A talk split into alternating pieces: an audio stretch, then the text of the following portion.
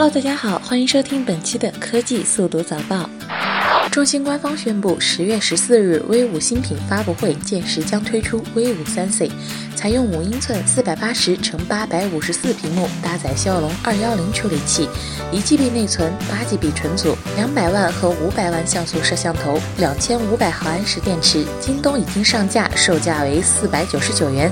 这配置你想说点啥呢？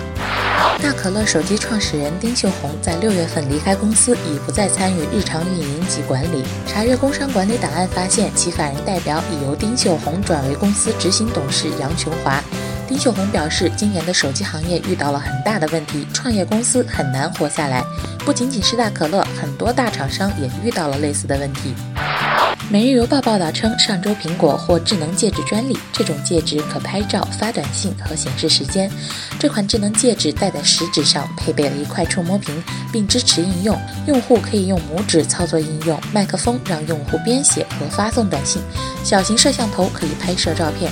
戒指还配置生物传感器，可监测心率、汗液水平和体温数据，以便关注健康的用户密切关注自己的健康程度。十月十二日下午，小米公司官微发布消息称，将于十月十九日举行小米次世代新品发布会。